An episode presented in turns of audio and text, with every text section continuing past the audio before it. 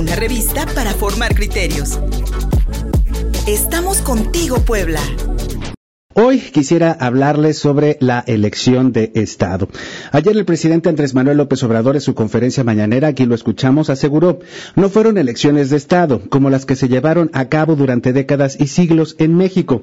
Esto después de la jornada electoral del domingo 7 de junio.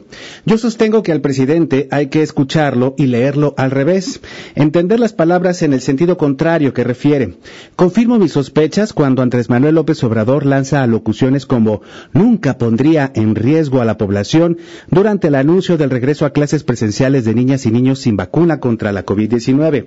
Al presidente se le olvidan más de 220 mil personas pobres, obreros, amas de casa y jubilados, según la UNAM, que sortearon la pandemia bajo su propio riesgo y murieron en el intento.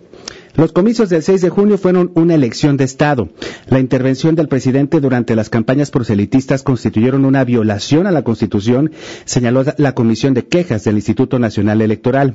Se utilizaron los programas sociales, principalmente los apoyos a madres solteras y las becas para estudiantes, para coaccionar el voto en colonias urbanas populares y comunidades rurales, donde estos apoyos gubernamentales son de vital importancia, especialmente cuando, este gobierno ya sumó a las filas de la pobreza a nueve millones de mexicanos.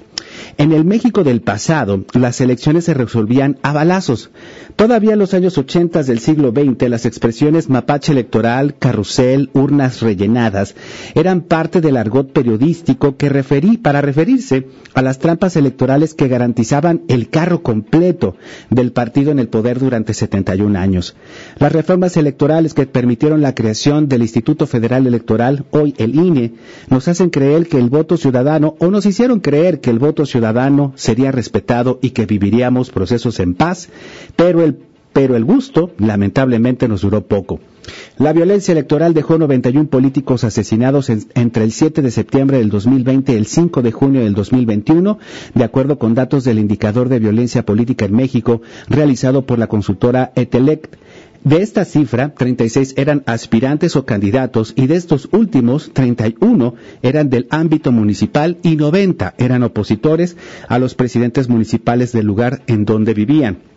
En su conferencia del 7 de junio, el presidente López Obrador dijo que durante las votaciones del domingo la gente se portó muy bien y hasta felicitó a los cárteles delictivos en el país. Los que pertenecen a la delincuencia organizada en general bien, muy pocos actos de violencia de estos grupos. Se portó más mal la delincuencia de cuello blanco, pero no se pasaron de la raya y tampoco alteraron los resultados. El viernes y el sábado y el domingo hubo pocos homicidios, fue lo que dijo ayer el presidente de la República y aquí lo escuchamos en Contigo Puebla.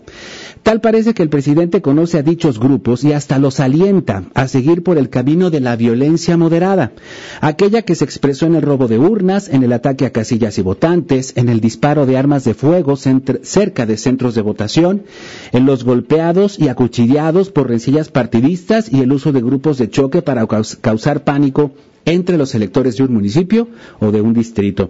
De los 91 políticos asesinados en este periodo, periodo electoral, el presidente solamente realizó dos menciones por el asesinato de Alma Barragán, candidata de Movimiento Ciudadano a la presidencia municipal de Moroleón. El 26 de mayo dijo, dio, dio sus condolencias a los familiares, pero resaltó, esto se da en Guanajuato, donde hay mucha confrontación entre grupos de la delincuencia organizada, dando por hecho que el homicidio de la candidata tendría nexos con los cárteles que se disputan el territorio guanajuatense.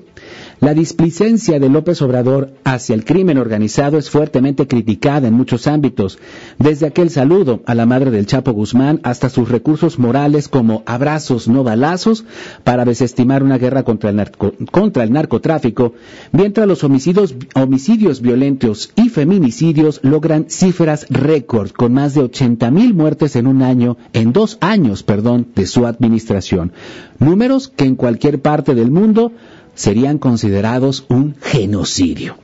La cuarta transformación parece empeñada en justificar los daños colaterales de su política presidencialista y de austeridad para el pueblo. Se observa la inversión de los recursos públicos destinados exclusivamente en los proyectos faraónicos de AMLO, aunque ello represente sacrificar la compra de medicamentos para combatir enfermedades crónicas.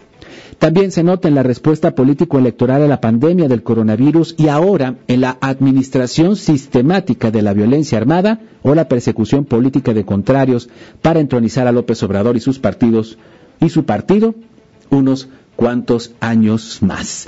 Y si no me cree, escuche usted lo que acaba de decir el presidente de la República hace unos momentos en su conferencia mañanera, cuando agradeció al pueblo de México por darle la mayoría en la Cámara de Diputados, donde todavía pretende impulsar modificaciones a la Constitución, y al final usa la palabra dictadura. Escuchemos. Queda tener mayoría calificada, que son dos terceras partes, se podría lograr un acuerdo con una parte de legisladores del PRI o de cualquier otro partido. Pero no se necesitan muchos.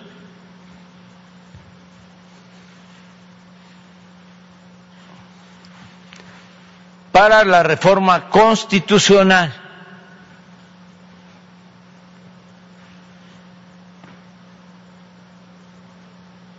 Entonces, este es el panorama y eso es lo que quedó. Muchas gracias al pueblo de México. Primero, por participar de manera libre hayan votado por el partido que ellos decidieron, por cualquier partido. Lo importante es participar, todos. Lo dije ayer y lo repito ahora. Si tenemos diferencias, que las vamos a tener, porque si no tuviésemos diferencias, se estaría viviendo en una dictadura. La voz de Andrés Manuel López Obrador. El pez, por su propia boca, muerde el anzuelo. Pausa y seguimos contigo, Puebla.mx.